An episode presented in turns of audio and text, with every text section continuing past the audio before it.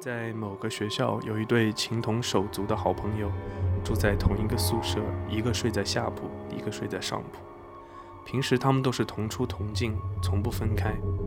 暑假里，他们决定一起留在学校自习。一天，下铺的女孩对上铺的女孩说：“我今天要单独出去一下，很快就回来的，你在寝室认真学习哦。”说完，她就出门了。时间一分分的过去，到了晚上十点时。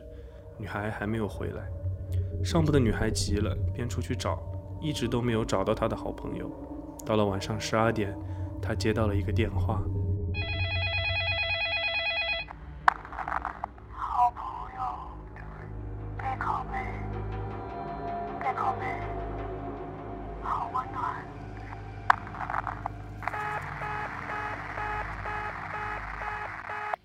想回电话，但却找不到刚才的通话记录。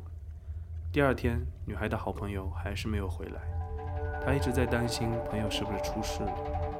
一直到晚上十二点，电话又响起，女孩急忙接起电话。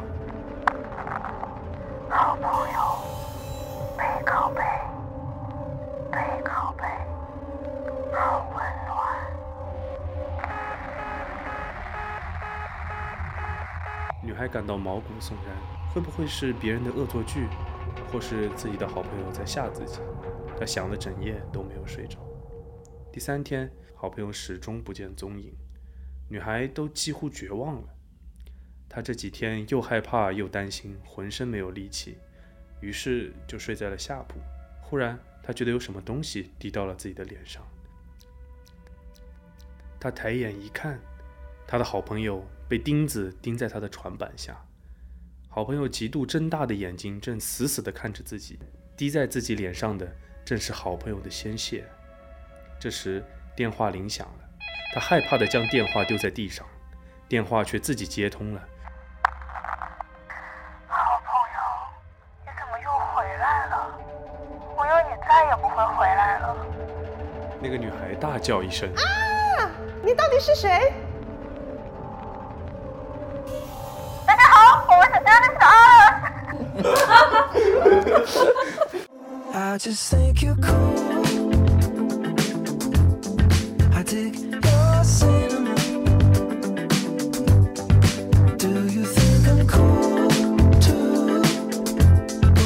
我是霍霍，我是丽丝，我是秋秋，我是阿浪。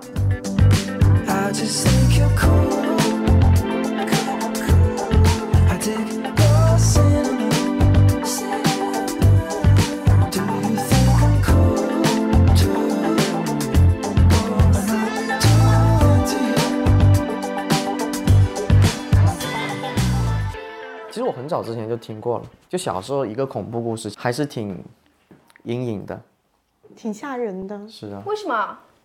因为我觉得害怕的鬼故事，它是那种很贴合生活的。那那个时候上下铺是一个很常见的东西，就你在学校头，他就是把那种什么床底下转换成了上下铺的一个概念，就是你感觉随时都有可能发生的一件事情。就是你住在下铺往上铺看的时候，那个板子上说不定就会有一些什么，然后就觉得很瘆人。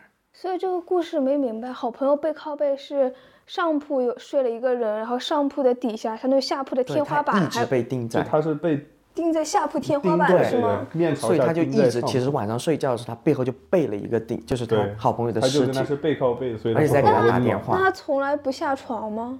我觉得这个像像我记得我在读大学的时候，上下铺它会有一个帘子。对，就很多人会有那个帘子嘛，然后他那天真的睡在下铺的时候，他才发现自己头上有什么东西。哦，嗯，那他睡上去的时候，不是开始就应该在滴血吗？睡上去是湿的，你怎么是湿的？没没有灯光吗。我们想做这个题目，就是因为马上临近万圣节了嘛。Halloween。但但我觉得万圣节是个很，就就是它是一年一度的节日，但是又是节日里面让人又爱又害怕的一个节日。它有点特殊哎，其实，万圣节我觉得是欢乐的节日哎。其实我我感觉我好像在万圣节时候没有很害怕，我也是没有害怕的情绪在。我是坚定的唯物主义者。但是如果有小孩打扮的很害人，然后又冲出来吓你要点糖，如果你不给他冲出来这样吓你捣蛋的话，会不会有一些胆子比较小的人就会害怕？我反而觉得那是可爱。因为我觉得小孩子扮鬼的话就很可爱。为什么有小孩扮鬼这件事情啊？因为我觉得这个节日在我的印象里，可能跟中元节有点像嘛，跟鬼节有点像。就它是从凯尔特人那边来的嘛，是在十月的最后一天，他们所说夏天结束的这一天，就会有很多去不了天堂又去不了地狱的这些鬼魂，就在荒野上游荡啊。可能当地的居民就担心说，这些鬼会附身到他们身上，有点像夺舍一样，因为他们没有地方可以去，然后他们只能去找到一具躯体，找到一个可以栖息的地方。所以说他们就会把自己也装扮成鬼魂那个样子，感觉这样能混入他们其中就比较安全。哦对，其实跟鬼节那种百鬼夜行的那个状态是有点像的。啊，其实这个节日最开始有点就是祭祀亡魂那种意思。对，就是也是他们扮鬼的原因，就扮鬼就是为了融入他们，融入这个大集体。因为他如果一下就看出你是人的话，他可能就咵就把你的躯体抢走了，把你的灵魂挤出去。为什么会是这一天？因为中元节它是有一个说法说，好像那一天是鬼鬼门会开。对，嗯，那万圣节它没有这个鬼门开的概念吧？因为当时他们就是德鲁伊教，他们信的那个教，他们划分那个一年四季不是四季，他们划分两季，就只有夏天，完了之后就是到了光明最黑暗的时候进入黑夜，所以万圣节这一天相当于是分界，就是光明的最后一天进入黑暗的新一天是在这一天他们要举行这种有点祭祀亡魂的活动。OK，他可能有点像节气那种感觉。如果他们只分夏冬两季，然后凯尔特人又是在很北边生存生活的这样一个民族，所以他们可能一到冬天就会出现那种夜晚非常漫长，像德国一样这样的情况，会有一种明显的感觉，过了这一天就是冬，就是夜晚占主导。所以他们有那种比较老式的习俗吗？会有一些，还是我们现在目前看到的，比如说什么南瓜灯、扮小孩去药堂，这些都是比较新鲜的东西，它其实是从那来的，就是有一些关系，对吧？对，会有一些关系。就比如说南瓜灯什么南瓜灯其实它它原来是，就南瓜灯现在是一个标志性的 icon，但它其实原来是萝卜做的，就它其实跟南瓜是没有什么关系。萝卜是我想的那种白萝卜吗？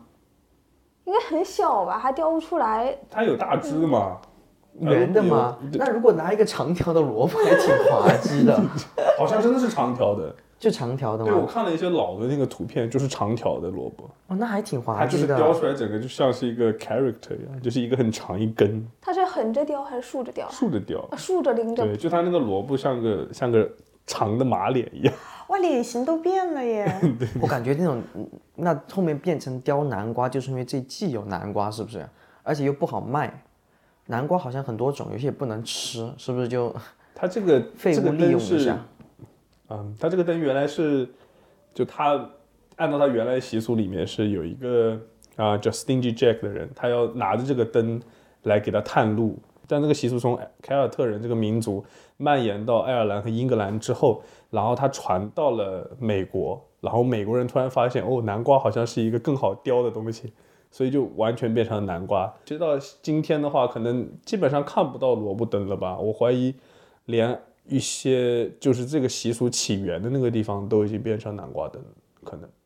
但它其实纯粹是因为南瓜是他们是比较盛产，然后又是比较好雕刻的一个一种植物。所以就是它是美国人的产物嘛？对啊，因为欧洲这边好像大多数人也认为万圣节是一个美国人的节日。嗯，我我其实个人觉得，在德国的万圣节氛围还好，我感觉国内的万圣节氛围，更浓郁。我觉得要更浓郁一点。所以你们平你在德国过过万圣节吧？你是没有对吧？我没有。你去年万圣节是干嘛？去年我都啊，去年好像就是 party，但是是 regular party，啊，就是没有装扮的，没有装扮的，就可你们能有南瓜灯放在屋子的某个角落这样的。啊？你们有过什么过万圣节的什么经历吗？在德国？有啊，我跟火火去年在万圣节的时候，我们有去那个 movie park，然后他有万圣节专场，晚上就有百鬼夜行，他们就会装扮，然后出来吓你。但百鬼夜行是很日本的东西，对吧？东西合并了，合并就是大家都会去 cos。去年是不是全部都是那个鱿鱼游戏的 cos 呀？没有没有游戏没有没有啊没有鬼啊好他们都是鬼，都是鬼都是鬼啊。我觉得这点还蛮奇怪的，因为在我的概念里面，万圣节好像更多的是像一个漫展一样，我也觉得。就，大家 cos 成那些有意思的那些，就是流行文化里那些 character，而不是说化妆成鬼。但但去年万圣节他们 cos 的就是真的鬼，真的鬼，就是血子呼啦的那种鬼嗯，比较而且僵尸啊，对，而他们在 movie park 里面不光有视觉上的冲击，还有听觉和嗅觉上的冲击，哦，他们会有那种老屋的那种味道吗？会有那种血腥血味甜甜的血腥味儿。还有这么高级，嗯，而且他们那有一个鬼就拿着他的长矛在地上走，就滑地的声音，滋那种声音。他是工作人员吗？还是对工作人员员啊？OK，他会吓你哈。会，会，他你越害怕，他就会越吓哦，你。一般都是这样，就抓。住你了。但我觉得我对万圣节的，就是最初的，在我小时候那个印象，其实是从美剧里面来的。说实话，嗯，就是我会看他们有一些电视剧，像嗯 Community 和 Friends 里面，他们会在这个节日里面扮成那些什么星战里面的人物啊。因为我自己很喜欢星战，所以我觉得很好玩。但我一直想有一次那样的机会，可以自己扮成像暴风兵去参加万圣节。因为我在国内的时候去参加的一些万圣节的 party，其实真的就是画那种伤疤的那种。哦，对，就是搞点血就是了，对对吧？因为我原来也是玩那种，就是搞点血，然后什么在脖子上画个拉链，然后把中间涂红，就那种很低级的妆，没有什么很高级的。看今天有没有机会。那你说万圣节是这么样一个孤魂野鬼都在荒野上游荡的节日，你们在这样的日子里面真的有遇到什么恐怖的事情吗？在这个日子里没有遇到还真没遇到过。因为我个人就是怎么说，我没有遇到过什么灵异事件了。嗯，但是我唯物主义战士，对男生好像都比较少一些。而且男生大多数感觉都是挺唯物主义的。哦，真的哈、嗯，因为我其实说实话，我每次听别人讲到他们身上一些灵异的事情，我其实会很有距离感，因为我真的觉得好像我没有遇到过这样的事情，你知道吗？因为我我都是听说了，对我的大姨妈，救命！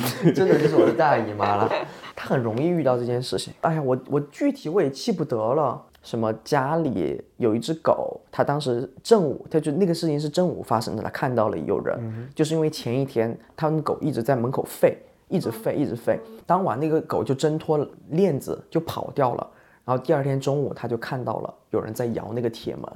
哦这个事情对，就是在狗的那个位置在摇那个铁门。哦他看到的人不是真的人，不是不是，就是他看到了有一个能量的释放，我这样说吧，在那个位置发生。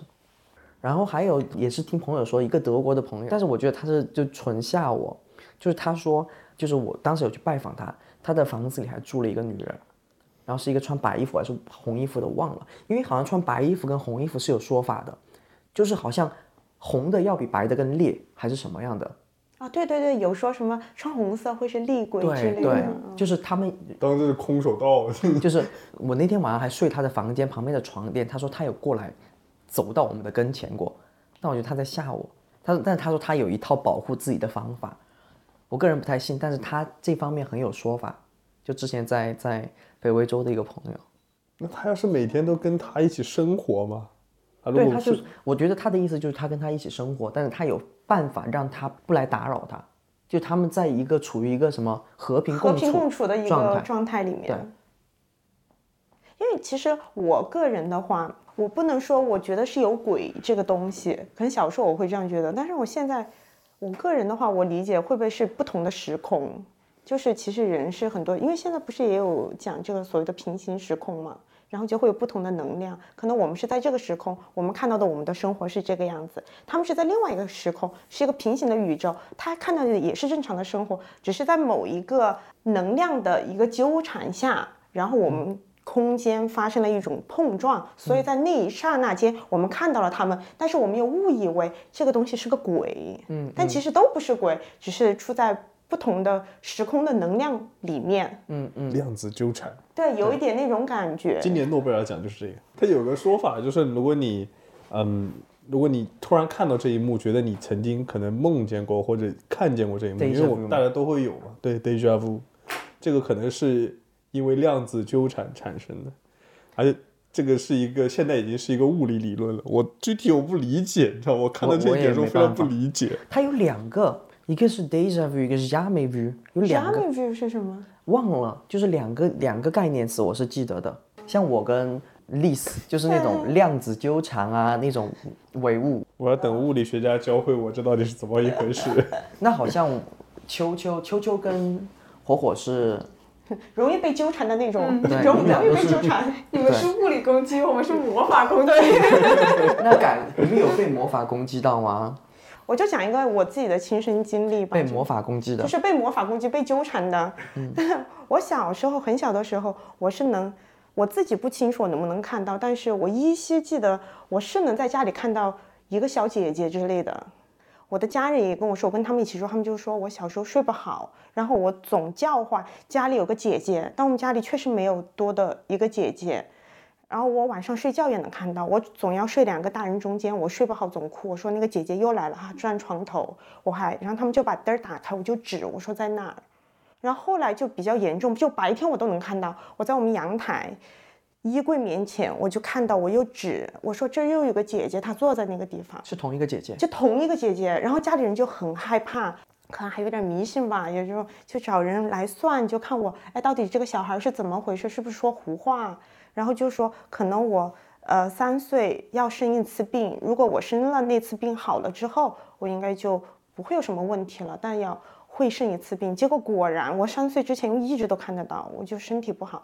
三岁那次我就生病，一直拉肚子，不就吃了正常的东西，也没有说多严重，但是就是拉，一直拉，吃药也吃不好，怎么都弄不好，送到医院去，然后医生就连下两张病危通知书，直接就说这个小孩已经不行了，你继续拉肚子就要开刀，那就不行。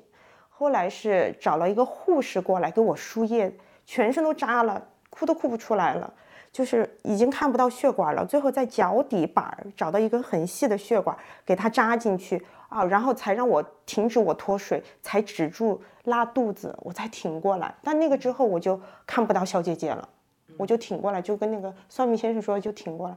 好，挺过来之后是小学的时候，有一次我早上睡觉我睡不醒，然后我就在那个梦里，我就总在那个梦里。小时候那个姐姐她又来找我，然后在梦里他就拉着我在后面追我，他就说就是因为你，就是因为你，我才怀着你的孩子去跳的楼，我才死的。但是那会我很小哦，我是小学，我就有这个概念，就是他怀着我的小孩去跳楼死的，然后就在梦里开始追我。然后我就在梦里跑，我很害怕，我就哭，然后他就一直在后面说，他说我今天就是要拉着你一起走。所以那个就是你被他追上了，你就醒不过来了吗？我在梦里就很害怕他追上我，然后我就在梦里在那个树林子里跑跑跑跑跑，很害怕，然后我就顺着那个山坡跑上去，在一个很破的屋子里，我一下撞进去，我看到有个屋子，我就跑进去躲着，然后我正好一进去，我真的一点不夸张，那个那个 那个屋子里有一个观音像，很大，是金色的。我一下就关跪在观音像面前说：“我说我错了，我说不管我做错了什么事情，希望你能原谅我，我忏悔，我以后一定做个好人，我再也不做这样的事情了。”然后我就哭，我真的在梦里就哭，害怕的抖。突然有种感觉，就非常的温暖，那个梦里面就非常温暖。我就看那个观音像就开始发光，一个东西从那观音像这样朝着我，一个像那种白色的影子这样走过来，然后非常的温暖，这样包裹着我，然后一下我就醒了。这是你小学发生的事情。小学，而且最可怕的是这件事情没有结束。我起来之后把这件事情告诉我家里的一个长辈，然后那个长辈听了之后就安慰我说没有事儿，他可能只是一个梦。然后他就去替我给这个小姐姐可能去烧纸或去做了一些祭祀的这种行为。但是我那个长辈一直都非常的健康，但是他去烧完了纸之后，有一周就很难受，在床上又起不来床，但后来就好了。求求你不是上辈子做了渣男，我我真的，我觉得我上辈子做那渣，抛弃道子。道歉，各位听众，真的，哎，人在做天在看，真的是天道有轮回啊！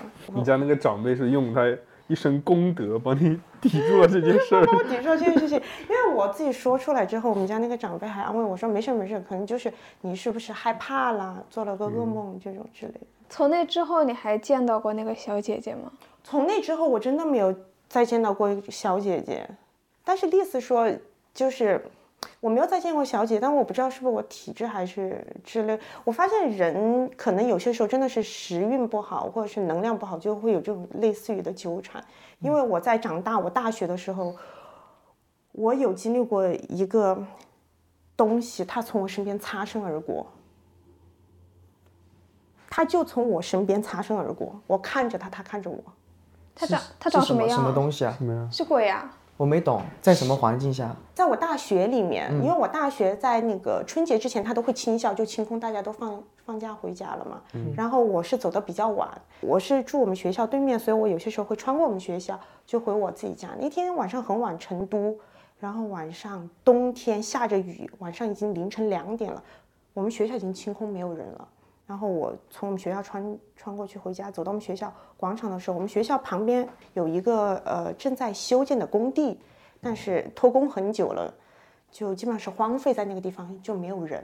嗯，然后我从那儿过，我打把伞，那天下雨，然后就这个时候呢，就从我面前走过一个小女孩，那个小女孩穿了一个红色的小红小裙子，然后没穿裤子，就穿了个黑色小皮鞋，在那么冷的这么具体，就这么具体，它就是 out of nowhere 就出现了嘛？还踩地上。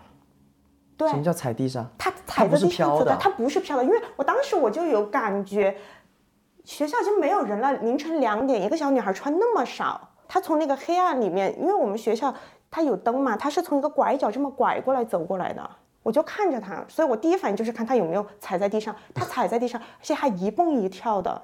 因为当时我跟我朋友一起，我们俩人同时看到了，我们俩人同时就走不动道，真的就都不敢相信这件事情，我们就看着他，他也没有停，他就从我身边擦身而过，看着我们，还带了一点点的笑容。反正当时真的就是一个小孩啊！他擦身是是从你身上穿过去的没有，他就从我身边走。走过，那你回头吗？回头他还在吗？然后我就有点害怕，我们就回头，可怕就在回头这儿。他，我看着他进了那个废弃的工地，他可能就住里面吧，他是不是爸爸妈妈在里面打工因为？回头他要不就呜，才会没有吓人啊！他就走到那个工地，那个工地没有灯，那个 OK 那个是个就是我们学校比较老的一栋楼，有些时候会维修，但是已经没有什么人，而且两点，我们学校已经清空了。我发现那种学校的楼很吓人。我有一次也是跟我一个朋友晚上喝酒喝醉了，不是没有喝没有喝醉，就喝喝的有点多了，然后就没回家，就住我朋友的宿舍，也是清空了，真的是很长的一栋一排，空空如也。他们有一个那种洗漱的地方，也是就一直滴水，然后整个就很阴森。然后我就要去洗澡，我又很害怕，就很吓人那种宿舍，我一个人绝对不敢住。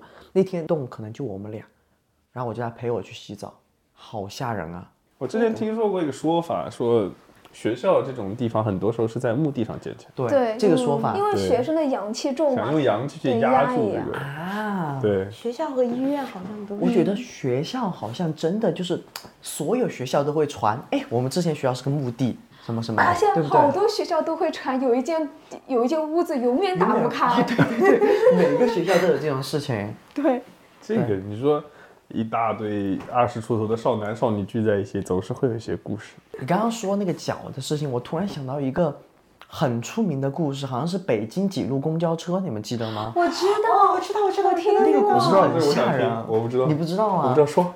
我我有点记不清楚了。北京一路公交车好像是驶到郊外的，它是最后一班，末班车吗？车上有一些人，然后哎，我具体有哪些，我我现在就随便讲讲，大家就如果是有什么不对的，就不要纠正我了。然后就车上有一些人，然后突然就上来了三个人，嗯，三个人，然后呃两个人穿着清朝的衣服，然后架着一个人上了那个公交车，嗯，然后上了公交车，他们就坐在最后一排，你知道最后一排就是中间嘛，嗯他们窗户又是打开的，突然车上两个就是一个老奶奶就跟一个年轻的小伙开始吵架。他说：“你干嘛这样？巴拉巴拉因为什么吵我也不知道。”他们俩开始狂吵，老奶奶就说：“那我们这个吵不清楚了，前面有一个啊 p o l i c 就是那个叫什么 警察警察局，警察局我们下去慢慢弄。”他们俩就下去了，下去了之后，然后那个老奶奶就语重心长的给那个人说：“他说小伙，你我救了你一命，你知道吗？就是刚刚因为他们一直吹风，然后他们把他们那个清朝的衣服撩起来，他们是没有脚的。”你们知道这个故事吗？我知道，我听过哎，。我不知道哎。这个很出名？这个故事之后还被拍拍成了一个小短片，哦真的哈就短视频各种 app 上面都还能搜得到。就然后好像那那辆车也是出问题了，出事了，好像是这。我就不记得。好像在很很远的一个地方找到了那辆车的那个距离是完全不能够支撑它到那个地方的，就它在很远的地方，北京一个郊区被找到了。哇，好灵异啊！对，这个故事还挺出名的，他们都是真实事件嘛。真实事件，对，那火火呢？火火有没有什么？我是看不见那些奇奇怪怪的东西，但是我能感受到，这就是我很难受的地方。如果能看见的话，我还能知道它在哪儿，但我看不见，但我总感觉我身边有有东西在。这个是无时无刻的吗？不是，就是睡睡觉的时候，而且我特别害怕白天睡觉。我白天睡觉，如果在一个房间，我以前在我卧室里白天睡觉，我都睡不着，很害怕，因为我一闭眼，我就感觉有东西要过来了。但是我一睁眼，什么都没有。那会不会就总结来说就是疑神疑鬼啊？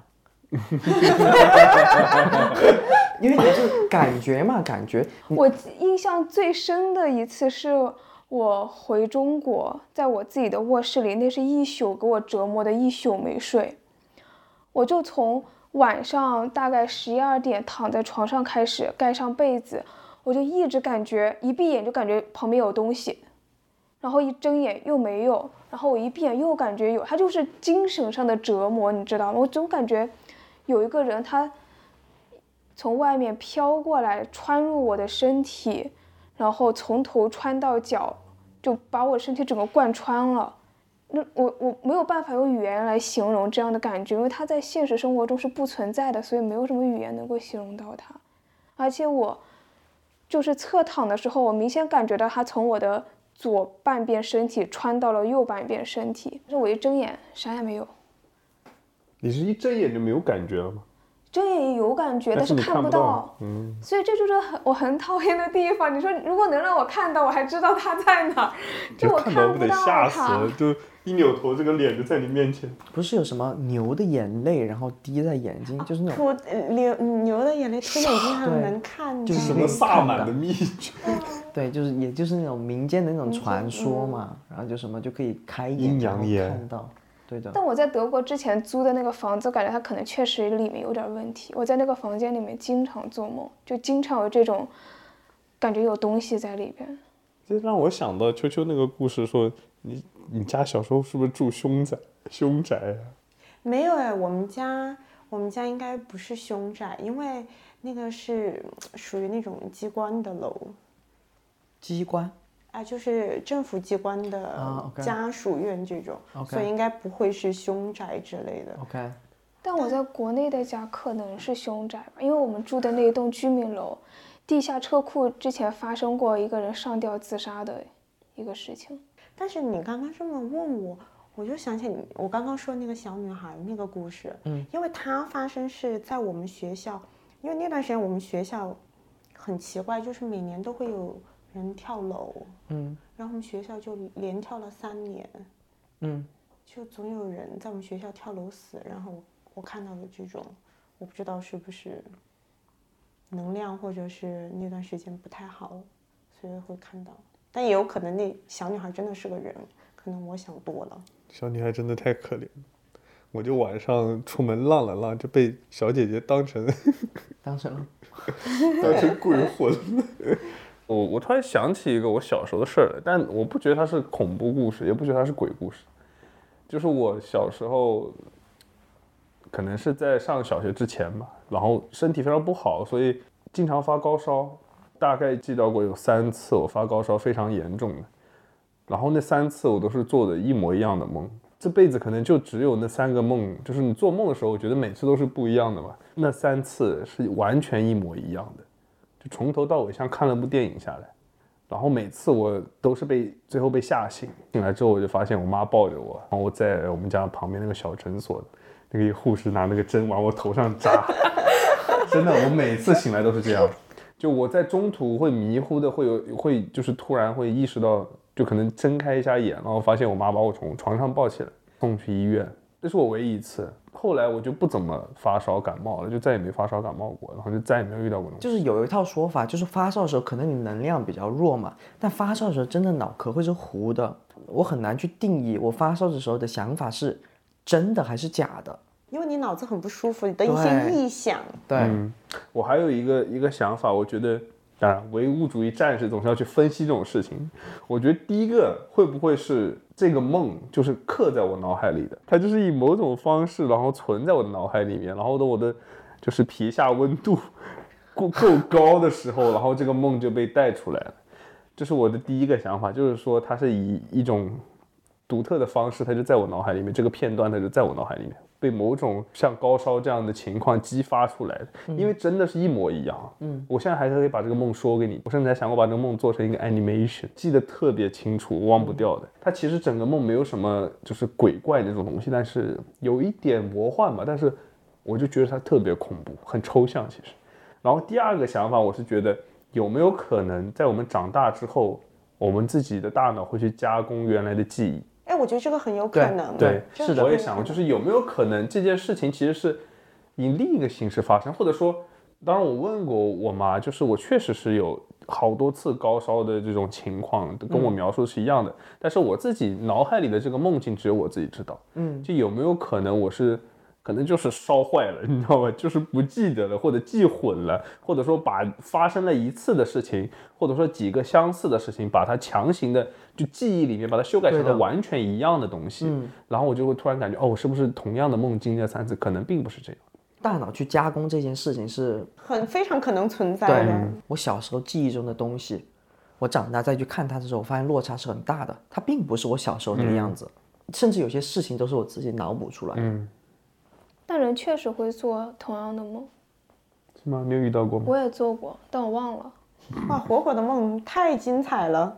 我在二零一八年到一九年跨年前后两周开始就一直做噩梦，但我还挺享受这种恐惧 给我带来的快感。那是一个恐怖的梦吗？嗯，就很多噩梦。我记得我第一个二零一八年做的噩梦是我在梦中有一面镜子，我看着镜子里的我，突然镜子里的我跟我不一样了，它慢了半拍。比如说我眨眼了，镜子里的我还没有开始眨眼，他可能要慢个跟卡碟了一样，得慢个好几秒，他才开始眨眼。就回如果把这个放在现实生活中，贼恐怖。之前听说你有一个做很恐怖的梦，我想听一下。也还好，就是梦见下地狱、下阴间了，去了好几次，因为做了好几个梦都是去阴间。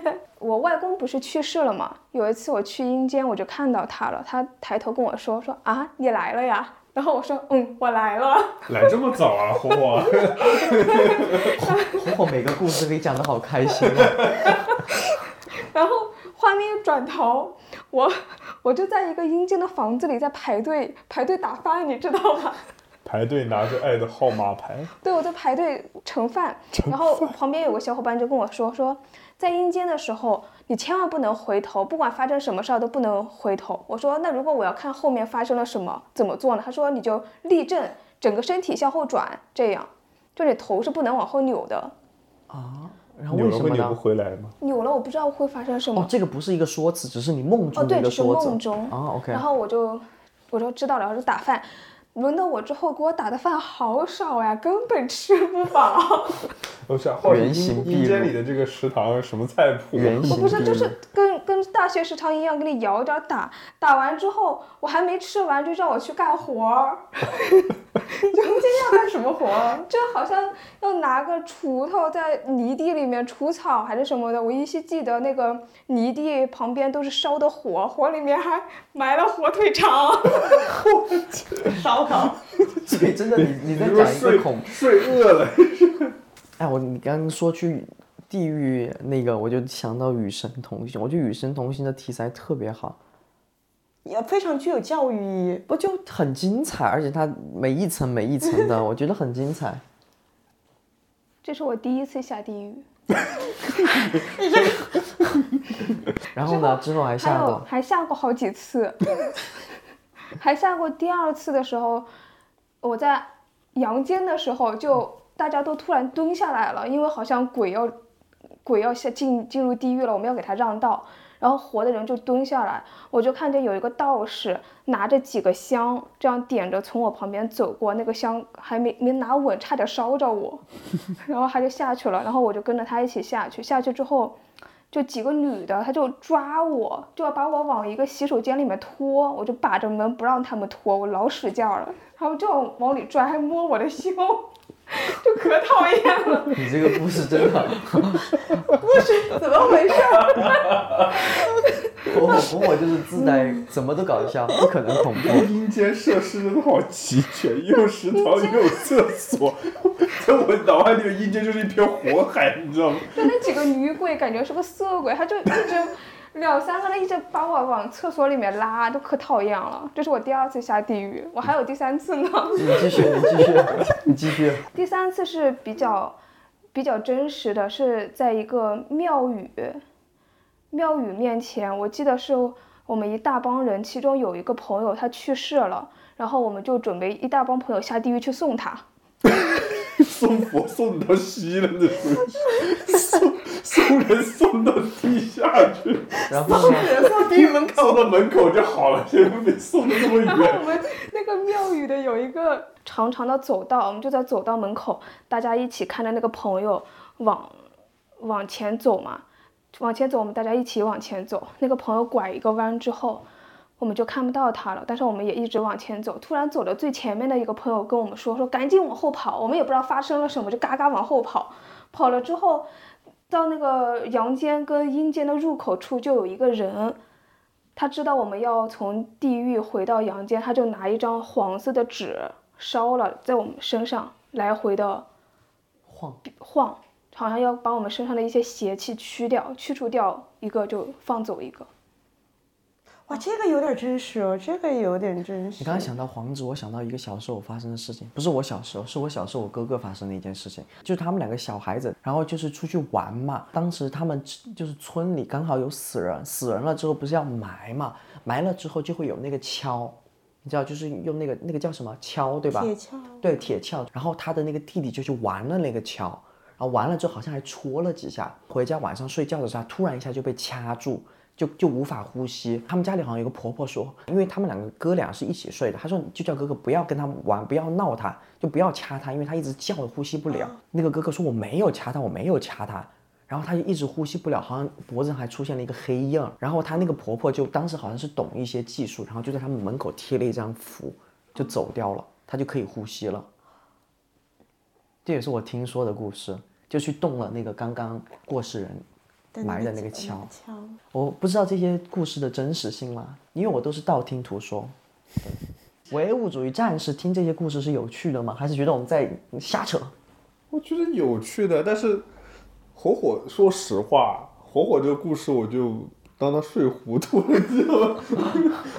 但是你好玩呢，给我提供了一个完全不同的版本的地狱，你知道吗？就是一个地狱还还还有食堂，对，地上还有火腿肠、烤烤肠，然后还有食堂，还有厕所，还有女色鬼，哇，那简直是我的天堂，地狱还得干活，你还得让你干活。当时我真的想都下地狱了，还让我干活，真的。你不知道人下地狱就是去折磨的？经受折磨。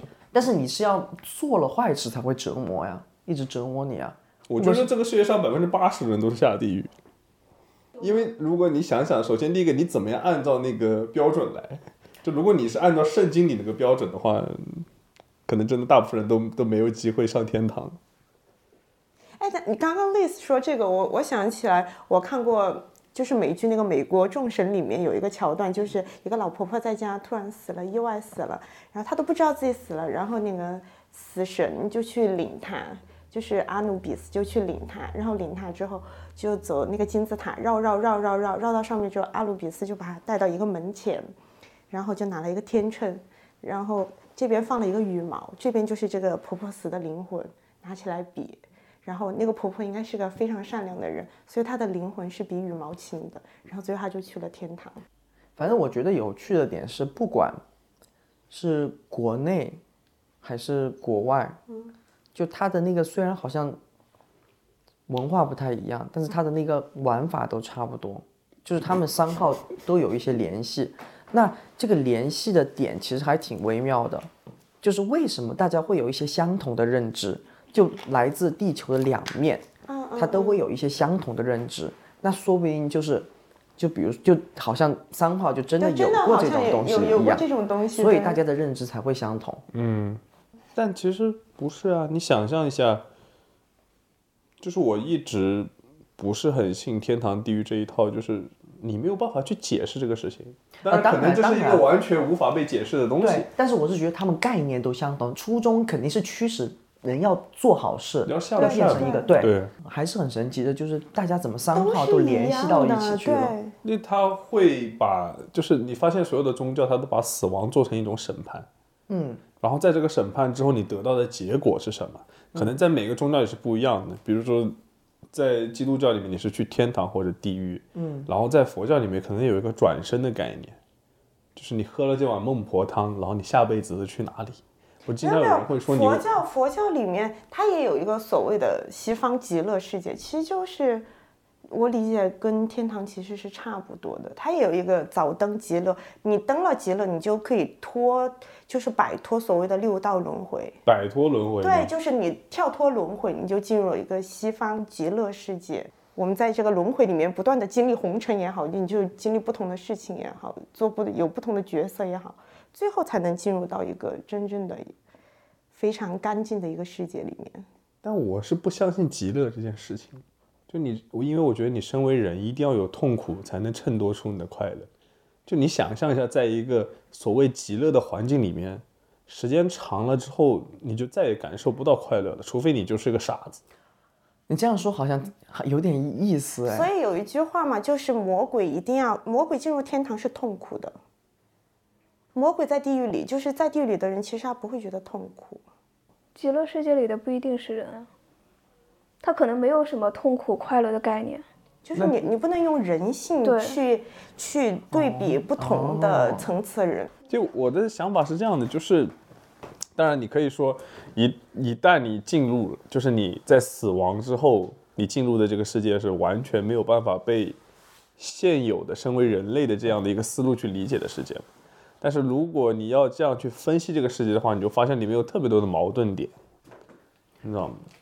对所以这个就来就是不，你当然你一个战士的态度去，他所有东西、所有理论都是站不住脚的，他就因都是为你一个不值得战士推敲。不理解我们唯心主义的思维，所以我们人类也没有办法理解其他维度对生就是物的永远无一些法去理解思想因。为人总会有人性，人性还有包括你接受到的知识，它会圈住你，你无法去感知不同层次的人，他可能摆脱了人性上的一些特征之后，他可能就会做完全不同的选择。我觉得是因为我没有真自己没有遇到过这种事情。比方说，如果我遇到像秋秋那样的事情，就我会去试图去解释它，嗯，我会试图去解释它，我会试图把这个东西放在一个我能理解的框架里面去分析怎么样。就比如说那个小女孩是从哪里来，她的父母可能半夜在那个工地里面干一些见不得光的事情，然后那个小女孩就一个人在学校里面游荡，你知道，我会去解释这些事情，我甚至、甚至可能会跟着那个小女孩去看她到底在干什么。就是对的，对，我会觉得我半夜看到小女孩，我第一个想法，当然我也会害怕的，就不是说我不会害怕，但是我第一个想法会是觉得，为什么这么晚了还有一个小女孩在凌晨两点的学校里面游荡，她是不是需要帮助？打个幺幺零，这这真的是这样，你知道吗？这这个对对对符合丽丝的人生。对。我现在就给她拍照，发现没有东西。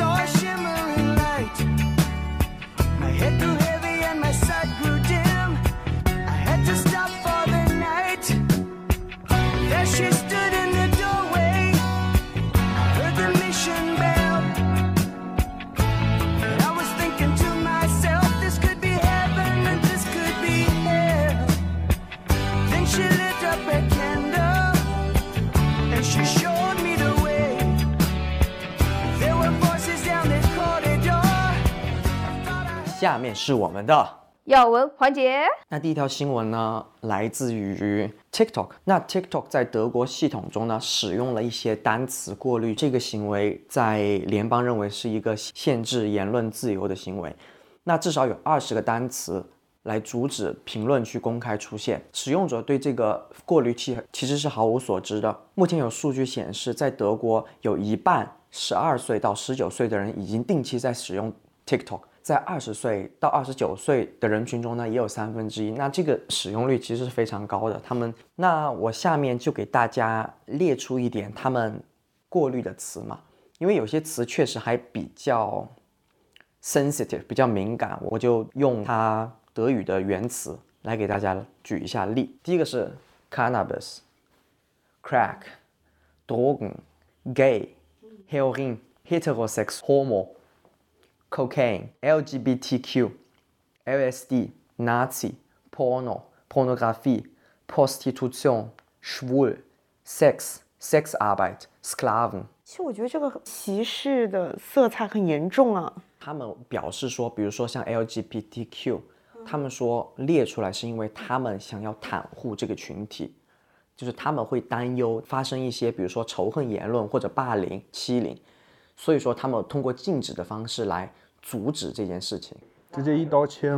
马上科隆电影节也要开始了，在十月二十号到十月二十七号将是二零二二年的科隆电影节。那这次电影节也为我们带来其实有很多亚洲电影，比如说汤唯最新的《分手的决心》，呃然后还有来自张宇跟马丽的《东北虎》。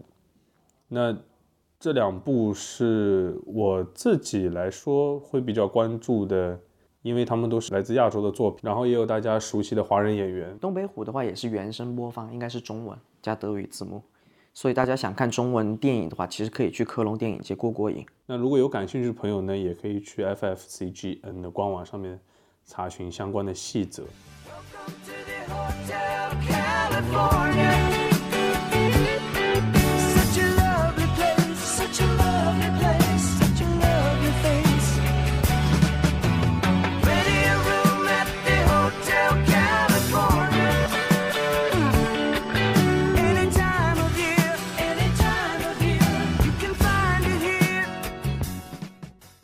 历史你拍那么多，有没有发现一些不干净的东西、啊？我要不我就单单纯拍一些不干净的东西。因为我之前在网上看到有人他拍胶片，他洗出来之后，胶卷上的照片出现了一个人的手，是他现实生活中没有看到过的。我都是很专业的好吗？战士，战士，战士。我很专业的好吗？真的战士，你看我测光都要测五分钟。我换一个问题想啊，我们就不说现在什么鬼怪什么的，嗯哼，我说一个也是神秘色彩的东西吧，神秘就比如说什么尼斯湖水怪什么的，那你对这种东西会有兴趣吗？我其实是有的，但是要说但是了呀。嗯，你但是尼斯，湖水怪那那，我当时在上初中的时候，我其实有段时间还蛮沉迷这个事情的。就在美国文化里面，他们会经常说 Bigfoot，就大脚兽，包括像尼斯湖水怪这样的这种，在人们的交谈中，在这些传闻中存在的东西，然后甚至说是被真的记录过的东西。你其实仔细去看尼斯湖水怪那张照片，你就会发现这个东西可以是任何东西。因为我刚刚提尼斯湖水怪，是因为最近老高跟小莫有出尼斯湖水怪，对吧打？架了。对，当时拍那个照片的人，嗯，整个拍摄的人都过世了，啊、然后他是唯一一个还在世的，他就说要把这个秘密公之于众，说就是他们是用玩具拍的。它其实是个很小的东西，是吗？对对对，因为你看它那个水波，其实它很不自然嘛。就特别是如果你拿黑白的胶卷去拍水面的话，其实还能蛮明显的感觉到。因为尼斯湖水怪它号称是很巨大的东西嘛，像恐龙一样，但如果是那样的话，它的水波就不是那个形状的。对的，对，确实，因为在那个视频里面有说，就是旁边有一个湖也在搞自己一个水怪，就是因为看到游客太多了。蹭热度，大家对，就是人们对神秘的这种向往，最后三号也会转成一个商业化的东西。就比如说我们现在要做的万圣节，对好像变成了一个很商业的事情。确实是。我特别觉得像国内啊，你说我们其实有中元节，但为什么万圣节反而成了一个大家更乐于扮成鬼怪的样子出去嗨的那样一个节日呢？丽丝这样说，我想起来昨天我看到的，就是也可以解答为什么欧洲就是不搞这个万圣节，就是好像那个新基，就是新教和基督教徒其实是有点反反对搞这个万圣节的。对他们是做那个 Reform Talk 嘛，我觉得，如果你从另外一个角度上看，就是如果你自己是不信教的话，这确实是个很好玩的一个噱头啊。是的，就在这么一个晚上，然后大家都扮成各自想扮成的那个样子，然后出去外面开 party，其实只是换了一种方式喝酒。年轻人找一个聚在一起的理由。说白了，就我们这些就是华人不信教的话，其实跟圣诞也没有什么关系，不关你的事而已。国内过个平安夜比这边过得还轰轰烈烈，什么苹果，哪个人想平安夜买的超比平时五块钱一筐，今天晚上十块钱一个。对对，对就是，包成一个很精致的样子，对那个价格立刻就炒上去。但这个东西很新，苹果好像是一个很新的东西。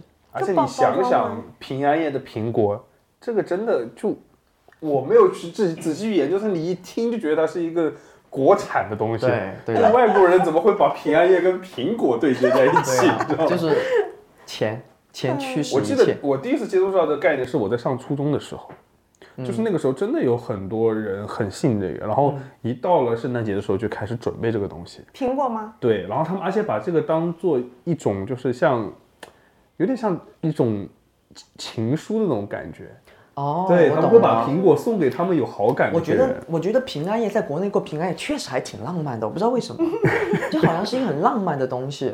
我原来成都原来在平安夜，我不知道你们知不知道，就原来平安夜在春熙路那一带会会拿那个充气的那个棒棒出去打人，啊啊啊然后就打乱打，我不知道为什么，就 真的搞不懂为什么。然后后面好像是出现了很多斗殴事件，就把这件事情禁止了。我小时候，斗殴，对，就是在那个棒棒里面加入一些硬的东硬的东西吗？还有这样的啊？对，我就是听说了，然后后面这个东西就慢慢的消失了，就是钱了，对吧？确实是我昨天听了一个视频，就是讲其实那个万圣节推销的最好的一个商业包装就是糖。就是糖嘛，糖对，就是糖，而且他们是怎么就是想到要去包装这个糖呢？其实他们以前是有这个说法，就是 Halloween 的时候，那个富人会留一些食物给穷人，然后给他们吃，然后穷人就替富人去祈祷，为呃逝去的那些故友啊去帮他们祈祷，这样一个来历。后来美国就想，哎，要不我们就包装一下这个糖。后二战之后，那个糖就不再是军需品了嘛，他们就拿起来那些资本家就拿起来疯狂促销，然后就说，呃，你们 trick or treat，、然后让那些小孩，你把这东西拿给小孩，让让小孩去吃，让小孩去捣蛋，就让那一页卖的最好的就是彩虹糖跟士力架。啊，脱销，就是因为士力架和彩虹糖去搞了一个这样的东西，引诱这些小孩这么来买，然后慢慢就变成一个风潮，就是我们万圣节让这些小孩去作怪。其实最开始根本就没这个东西，就是他们去包装，就是说把这个习俗沿袭下来，就让这些小孩去买，这样试试看，就这样去吹这件事情，最后就变成个风潮，嗯，还挺神奇的。那也是一个很新的东西了。就是说很新的东西啊。但我觉得每个节日多多少少都有一点这样的东西吧。嗯，就是它首先有一个这样一个节日的一个噱头，或者说一个源头。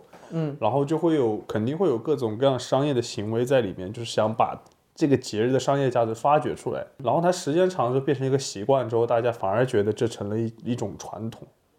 是的，你想想，说国内的传统节日里面有这样的东西吗？我觉得还挺多的吧。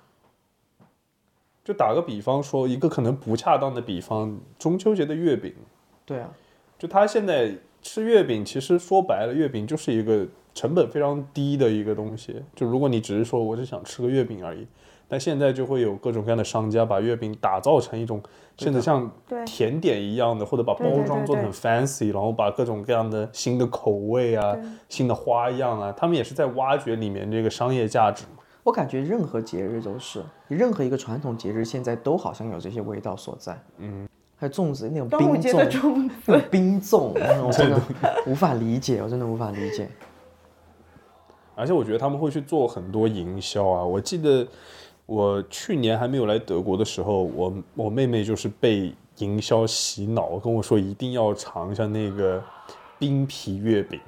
嗯嗯，冰皮月饼很流行哎。对它其实已经脱离月饼，它是一个甜品，对的，它只是做的像月饼那个样子，对，对，它跟月饼没有关系挺好吃的，。但是它肯定就是一个从里面发掘出来的一个噱头吧。对，包括像我们之前聊到的那个万圣节的南瓜灯嘛，它其实原本是萝卜做的。那如果你说我一定要按照这个传统延续下来的话，那现在我们看到我们想到万圣节想到的只会是萝卜，但就是因为这个习俗在美国，他们美国的商人发现南瓜就是一个更好雕刻，而且成本更低这样一种东西，这样一种媒介，所以它慢慢的就演变成南瓜灯，甚至传由美国人传播到了世界各地。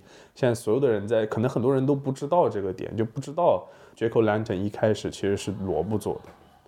我觉得这样的转变其实蛮，其实蛮多的。是的，毕竟我们生活在这样一个消费时代，对呀、capitalism 的环境下面，所有的东西都会受其影响。有钱能使鬼推磨，哎，这还真的是鬼推磨，这还真是使鬼推磨，鬼推磨了。有钱鬼都要陪你演戏。鬼都陪你玩儿。对的，你完全可以说，OK，我到这个节日，我不被这些消费主义东西所所洗脑，对吧？我为什么要自己买个南瓜放在自己家里面？我去大街上到处都有，也没有到处都有吧。这边比较少，国内到处都有。我记得国内其实真的这种节日的这种装饰啊，还有活动真的蛮多的。我突然想到，在瑞典万圣节是要过一个礼拜的，这边万圣节也很长，这边万圣节有那么长吗？嗯，他们就是打一个，比如说 Europa Park，它的万圣节是一季，每天去都有。嗯，他们也就是想卖票嘛，因为夏天过了，冬天谁还要去？啊，只只能搞因为你就只有在圣诞节的那个中间掐一个东西，嗯，那就是搞一个万圣节，让大家去 Freizeit Park 去玩一玩嘛。它就是让它整个 park 都有一个主题，在一个卖点。今年有没有什么玩的呀？今年 Movie Park 从上个月约到现在还没定好时间。因为还没开始嘛。Movie 开始 Park 了呀，这个到底开始了，是哦，那就是看，那你看就是整它是它是一一个模式，周一啊周一周就是大家随时都可以去。对，Movie Park，它就是它是个鬼屋吗？还是什么？不，它就是一样的呀，它就是整个 Park 一样啊，然后游乐场，它里面有很多鬼屋设哦定，它还可以玩过山车、跳楼机乱七去被八糟的。吓一下。去感受一下消费主义吗。鬼屋有一年也好流行啊，就在国内，你们去玩过吗？吓死那种人！就是真人鬼开始流行之后，就是啊最早是那种游乐场那种那种机器那种对痛对对痛在那耸的那种嘛，后面就是真人什么长藤鬼笑啊那种，贞子屋，它甚至有点跟剧本杀联合在一起的那种，对就吧？它好像就是什么鬼屋，先是真人鬼屋，然后又是密室逃脱对，然后玩腻了之后，现在的剧本杀就都是它会有些剧情在里面，然后有整个场景。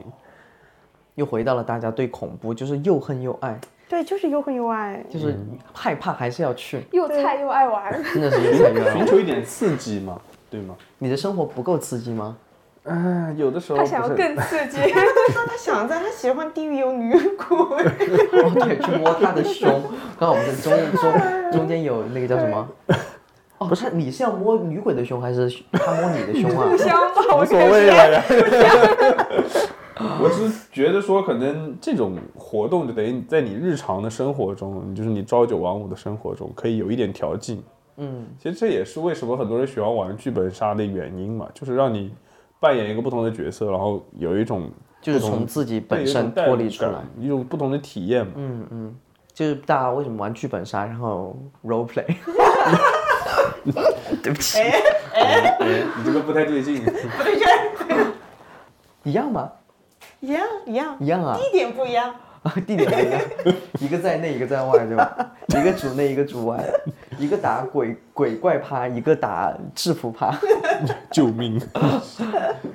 那今年大家到底是要穿制服还是扮鬼呢？我觉得都可以哎，可以一起吗？什么制服鬼，制服鬼制？服鬼，你想扮什么？哎，有没有什么制服鬼啊？哎，你们说制服鬼，我想起来，我第一年到柏林，我朋友就邀请我参加这种装扮 party 去万圣节，然后我就记得我们三个女生到柏林的一个超级大，就是卖卖什么手办呐、然后各种各样的角色的衣服都有，三层楼那么多，然后我们三个女生进去，好多人在那儿买哦，我们就挤在那儿，一人拿了个女警服，然后我们三个就说，哎呀，我们扮女警吧，多酷啊！进去把那个衣服一穿，我的个天，出不了门儿，那那天晚上出去是合理的啊，合理吗？我觉得不合理。真的吗？它是太短超，短裤的，肯定要超短啊，长的谁要看女啊？警啊，我我想的是那种很酷的那种背是背到这种夸就打人的，结果给我拿出来个这样，我说哎，这个还是不太好。这么短，它就是皮城女警装，它这个就是多用了，你晚上用完回去之后还能用。哦，对，完，好的，就这样吧，就这样，就不多说了，就希望大家今年多穿点制服，因为有两用，外面可以穿，回家也可以穿。回，家也可以穿，嗯。大家一定要过一个开心的万圣节，不管在外面还是在家里，好吧？我觉得大家可以期待一下，我们今年万圣节之后会在我们的小红书频道上发一些什么好玩的图。因为我们呃图片没办法同时的更新，是因为我们有电子的有胶片的。那胶片呢，就是我们这有人装怪一直要胶片，这个要胶片就要等。其实我想同时跟我们节目就同期就可以发出一些小红书的东西，但是要等，先发电子的嘛，先发那就再等一会儿。看我们今年要出现什么。好玩的，好玩的装扮，对我今天还没想好了，我今天想扮一扮，看我想扮一个什么东西吧。我想办一个只能在外面的，不能回家的那种，做一个不回家的。大家可以关注一下我们小红书，然后多多点赞，多多支持。多多看图。嗯，对的。那这周给大家推荐的歌曲呢，也是一首 口水歌，每周都是口水歌，是来自 Schmidt 一个德国的歌手。其实他出道很早，在零七年的话就是一个乐队的主唱。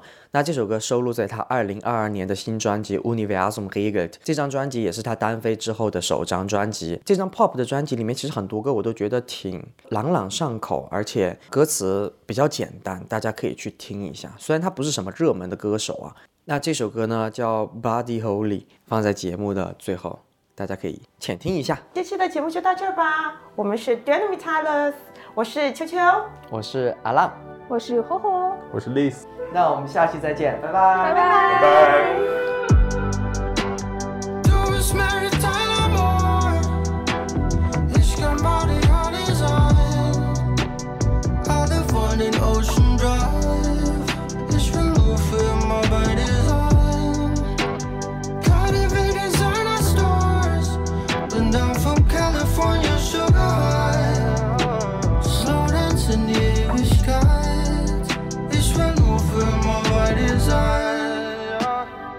Kopfsteinpflaster, Flaschen klirren.